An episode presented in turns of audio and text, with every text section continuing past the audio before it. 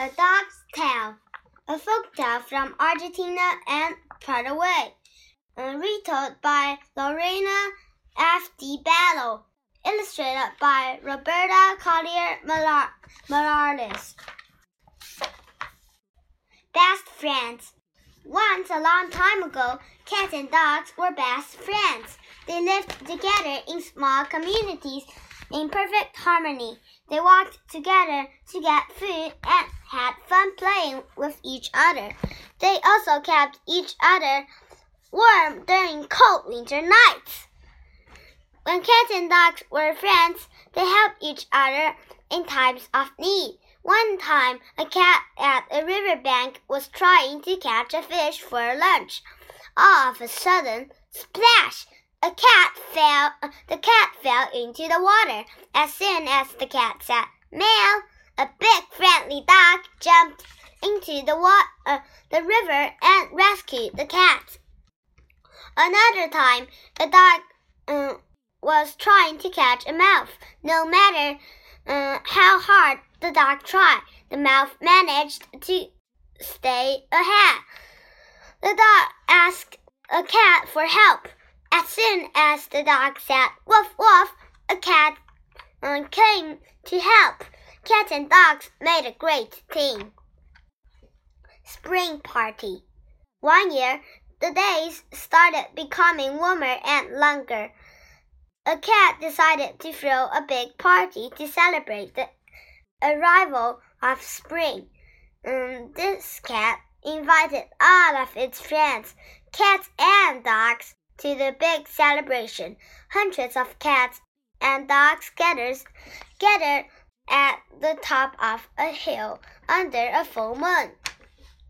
The cats and dogs were happy and ready to eat, dance, and enjoy the party. There was food and music, and everyone was in a great mood. Out of nowhere, just before the dancing began, a storm cloud covered the moon then it started to rain. Someone suggested that they move the party to a barn near the hill. Wet and muddy cats and dogs soon arrived at the small barn. The dogs flew, uh, thought it would be a good idea to take off their muddy tails instead of bringing them inside the barn.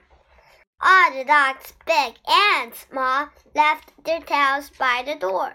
They left the tails organized by size, so it would be easier for each dog to find its own tail at the end of the party.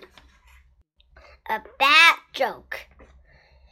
The dogs were uh, enjoying themselves when a group of mischievous young cats decided to play a joke on them. Without thinking about the consequences, the cats decided it would be funny to change the dog's tails around. They mixed up all the dog's tails, putting big tails next to small ones. Long hair tails were short hair tails were, and so on. Each of the tails ended up in a different place from where its owner had left it. Inside the barn, the mood of the guests started to change. The storm seemed to put the cats and dogs in a bad frame of mind. A few cats started complaining, grumbling, and shooting mean looks at the dogs. This made the dogs feel uncomfortable, and before long, they began complaining and growling too. The fight. As the tension grew, the cats grouped uh, together, and the dogs did just the same. One group started insulting the other group, and the other group respond, responded with more insults. A bolt um, of lightning crashed through the a stormy sky. The hair on the cat's black backs rose, and the dogs bared their teeth.